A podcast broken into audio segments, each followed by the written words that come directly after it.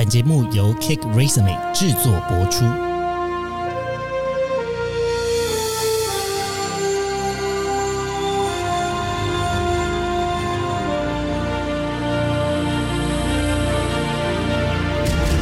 欢迎来到职涯探险，我们将固定在每周分享职场与人生的真实现场，图鉴各种职场生活丛林中的经验故事。欢迎大家收听今天的职涯探险。今天的主题呢是 Cake Grace 没抱抱。现在录音的时间是十一月六号礼拜一的下午。要跟大家分享的新闻是冰岛女性罢工日，总理也一同加入了。这个事件呢是发生在十月二十四号。那台湾的媒体也有报道。我们先看一下公示的标题，他讲说获评全球最性平的国家冰岛。女性罢工争取薪资平权。同样一个事件，在中央社的标题呢，则是说到冰岛女总理带头罢工，争取女性薪资平权。其实呢，这个冰岛的罢工呢，有几个有趣的资讯可以跟大家分享的。首先呢，第一个，冰岛呢已经是。连续蝉联十四年呢，性平第一的国家，女性为什么会罢工？我想应该是很多人非常好奇的第一点。那第二个呢，是女性罢工呢，它在英文的字眼上是蛮特别的，它使用的呢是叫做 Women's Day Off，而不是一般大家所认知比较剧烈的那种 strike。那这一次的罢工呢，事实上也不是冰岛的第一次的女性罢工日。早在一九七五年的十月二十四日，也就是同一天的时候，冰岛是第一次举行这样子的女性大罢工。就大家所认知到的罢工呢，比较像是一种员工对于公司之间这样子的关系。比如说，我今天本来要去公司上班，那我因为罢工，所以我就没有在公司上班了。那不过这个罢工比较。呃，不一样的地方呢，其实是它是一个性别上面的罢工。在当年一九七五年举行的时候呢，冰岛的女性的百分之九十的人口都参加了这一次的职业跟家庭的双重的罢工。那这样子，社会就不得不重视。几年之后呢，也就是在一九八零年的时候，维格迪斯。芬博阿多蒂尔就成为了全世界第一位经过选举产生的女性的总统。而在一九八二年的时候呢，冰岛也成立了妇女联盟。虽然说冰岛的总人口数呢，相对其他的国家来说，算是整体比较少一点，大概约三十四万左右。那但是在冰岛的男人们跟女人们呢，都应该是要一起共同努力。那努力照顾家庭，努力工作，那是双方来共同分担的。高质量、价格合理的幼儿园，并鼓励男性的休产假，公司的董事会去制定性别比例等要求，这样子的措施呢，是带给冰岛的女性，不管是在职业上或者是生活面，都带来非常重大的影响。虽然说大部分的女性呢都是要上班的，那但是她们也是平均有生育了两位孩子。我们再把时间回到这一次的罢工，刚刚稍早有提到呢，说世界经济的论坛呃连续十四年将冰岛评为全球性别平等最高的国家。那但是即便如此，在冰岛的女性呢仍然在薪资上。是女生与男生是不平等的。在二十四号活动方呼吁所有的女性以及非二元性别的人士一同加入在首都雷克雅维克广场所举行的这个女性休假日。而这一次的活动呢，也是历年以来规模最大，包含总理也一同加入，因此受到世界的媒体的关注。这一次的活动的诉求是什么呢？主要是争取在女性以及男性的工资上面的平等，另外一个部分则是希望可以减少女性遭受暴力威胁的事件。冰岛的议员冈纳斯多提尔指出，这个是冰岛的讯息，我们必须站在一起，团结全世界，也包括全世界的男性，所有的性别者，我们应该要超越差异，团结在一起。根据当地的媒体报道，有十万人参与罢工，那影响市府、学校、医疗体系以及服务业的运作。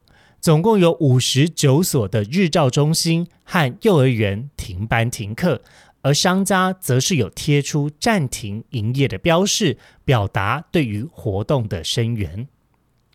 而自从冰岛一九七五年的女性罢工日出现之后，另外一个。曾经也响应类似的抗议的活动，则是在二零一六年的时候，波兰的妇女拒绝工作和上课，以抗议政府疑似要发动的这个堕胎禁令。在刚刚的新闻呢，有提到世界经济论坛这个组织，那于是呢，我又再去看了一下二零二三年 WEF 世界经济论坛组织所发布的这个性别薪资落差的报告。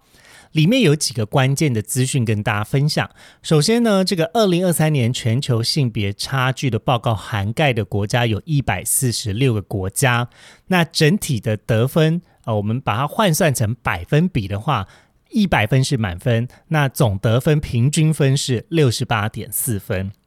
很可惜，台湾并不在这个一百四十六个国家的范围之中。那我们可以先看一下去年到今年的这个分数的进展。那去年分数是六十八点一，那进展到今年是六十八点四，成长了零点三个百分点。相比于去年呢，整体来说，更多国家都是缩小了性别差距的进展。